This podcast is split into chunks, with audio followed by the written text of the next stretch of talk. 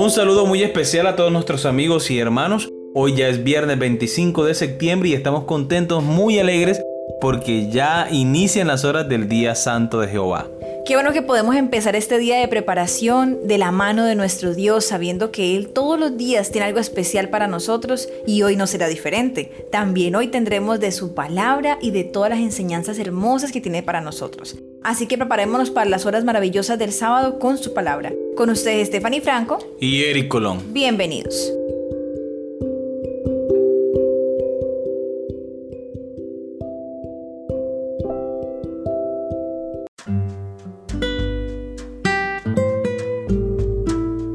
para estudiar y meditar. Los que tienen a su cargo la responsabilidad de velar por la salud espiritual de la iglesia deberían inventar medios y recursos a fin de dar a cada miembro de la iglesia la oportunidad de realizar una parte en la obra de Dios. No se ha hecho esto en el pasado con mucha frecuencia. No se han trazado planes específicos para utilizar en el servicio activo los talentos de todos. Hay tan solo pocas personas que comprenden cuánto se ha perdido a causa de esto. Los dirigentes de la causa de Dios como sabios generales deben trazar planes para llevar a cabo acciones de avanzada a lo largo de toda la línea. En sus planes deben tomar en cuenta especialmente la obra que laicos pueden llevar a cabo en beneficio de sus amigos y vecinos. La obra de Dios en este mundo no podrá terminarse hasta que los hombres y las mujeres que componen la filigresía de nuestra iglesia se interesen en la obra y unan sus esfuerzos con los ministros y los dirigentes de la iglesia. La salvación de los pecadores requiere trabajo personal decidido. Tenemos que presentarle la palabra de vida sin esperar que ellos vengan a nosotros. Quisiera poder hablarle a hombres y a mujeres palabras que los despierten a la acción diligente. Los momentos que ahora se nos han concedido son escasos. Nos encontramos en el umbral mismo del mundo eterno. No tenemos tiempo que perder. Cada momento es de oro y demasiado valioso para dedicarlo únicamente a nuestro servicio personal. ¿Quiénes buscarán fervientemente a Dios a fin de obtener de Él poder y gracia para ser sus obreros fieles en el campo misionero? En toda la iglesia hay talentos, los cuales con el trabajo adecuado pueden desarrollarse a fin de convertirlos en gran ayuda para la obra. Lo que ahora se necesita para la edificación de nuestras iglesias es la excelente obra de los sabios obreros que puedan discernir y desarrollar talentos en la iglesia. Talentos que puedan entrenarse para que el maestro pueda usarlo. Testimonios para la Iglesia, tomo 9, páginas 94 y 95. Muy bien, hemos llegado a las preguntas para dialogar. ¿Cuál es el pensamiento principal de la cita anterior de Elena de White? ¿Qué impacto puede tener en tu testimonio personal y la obra misionera en tu iglesia? La idea principal de esta cita de Elena de White es que Dios a todos nos ha dado talentos. La misma Biblia dice que el Espíritu Santo a unos Llamó maestros, a otros discípulos, a otros apóstoles, unos con el don de servir, otros con el don de enseñar, otros con el don de predicar, de sanar. El Espíritu Santo se encarga de capacitar a todos los hijos de Dios para que trabajen la obra del ministerio. No hay excusa. Cualquier cosa que tú puedas hacer en la obra del Señor es de gran beneficio para la salvación de las almas. La oración intercesora, un saludo amable en la entrada del templo, un mercadito que podamos compartir con las personas. Sí, todos estos son dones que Dios nos ha dado para ministrar en la iglesia y en favor de las personas que asisten a ella.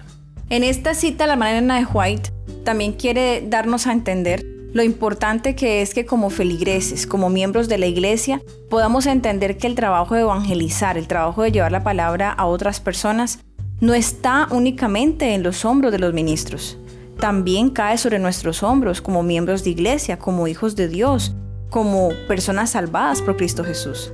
Tenemos una responsabilidad bastante grande porque el Señor nos comisionó a nosotros para que fuésemos a predicar la palabra.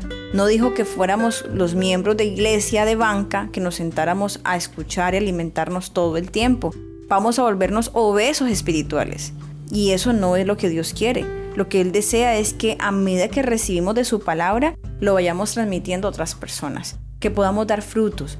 Como decías tú, amor, en alguna lección anterior, que como bebés que nacimos en el Evangelio, podamos al principio tomar leche, luego un poco de alimento sólido y luego empezar a crecer, a crecer para empezar ya a dar frutos, para empezar a multiplicar y para empezar a hacer la obra, no quedarnos para siempre como bebés, seríamos como niños atrofiados. Entonces es importante que siempre tengamos en cuenta que el crecimiento en nosotros también se medirá en la medida que podamos compartir y llevar la palabra de Dios a otras personas. Si yo quiero saber si yo estoy creciendo espiritualmente, debo mirar si estoy compartiendo la palabra con otros. Si no lo estoy haciendo, bueno hermano, es tiempo de hacerlo, es tiempo de empezar. Así es, amor. Muy bien, hermanos, llegamos a la pregunta número 2 de esta lección. Piensa en tu respuesta a la pregunta al final de la lección del domingo sobre lo que has sacrificado por Cristo. ¿Qué de hecho has sacrificado? ¿Por qué lo hiciste? ¿Valió la pena?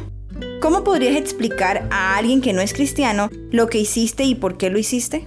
Bueno, creo que estamos de acuerdo en que todos los sacrificios que hemos hecho por seguir al Señor vale la pena. Vale la pena porque sus promesas son verdaderas, vale la pena porque Él siempre ha sido fiel con nosotros Estoy seguro que cada vez que nosotros acudimos a Él en oración, Él escucha y además contesta nuestras oraciones.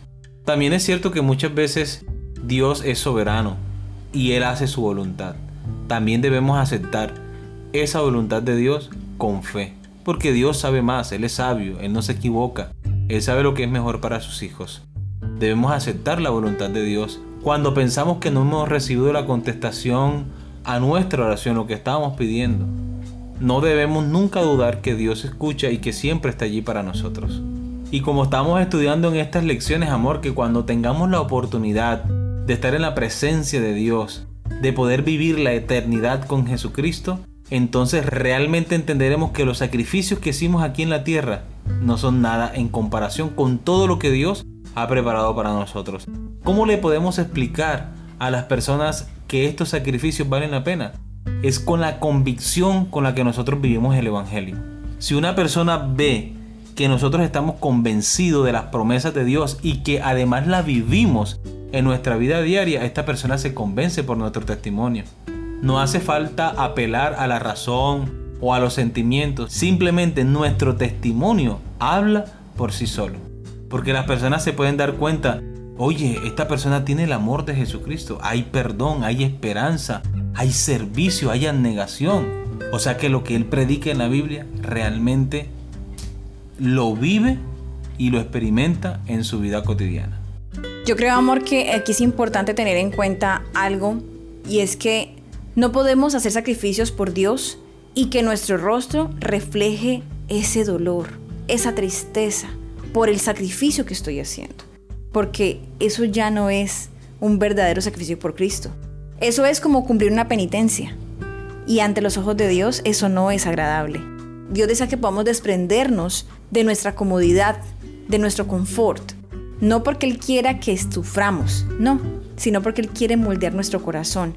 Quiere cambiar nuestro corazón egoísta por un corazón humilde, un corazón que se dé por amor, así como Jesús se dio por amor por nosotros. Entonces, cuando valoramos lo que Jesús hizo por nosotros y cuando tenemos en alta estima todo, todo lo que hace por nosotros diariamente y le agradecemos y tenemos un corazón agradecido, para nosotros no va a ser complicado ni va a ser doloroso hacer algún sacrificio por Dios. Entonces, como decías tú ahora, amor, cuando una persona que no es cristiana ve que nosotros vivimos el Evangelio con tanta alegría, con tanto gozo, que aunque dejemos cosas, estamos gozosos, estamos contentos, no andamos con pesares por haber dejado una cosa o por no haber podido hacer cierta cosa.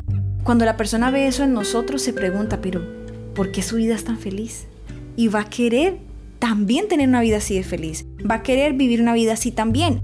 Entonces es bueno que nosotros entendamos y comprendamos que una vida feliz es lo que Dios quiere para nosotros. Y la vida feliz no siempre es teniéndolo todo.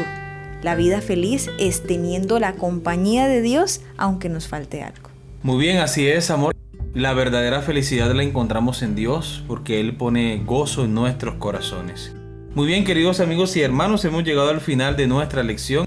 Esperamos que haya sido de crecimiento espiritual para ustedes como lo ha sido para nosotros. Recuerden que les esperamos mañana para una nueva lección. Que Dios le bendiga.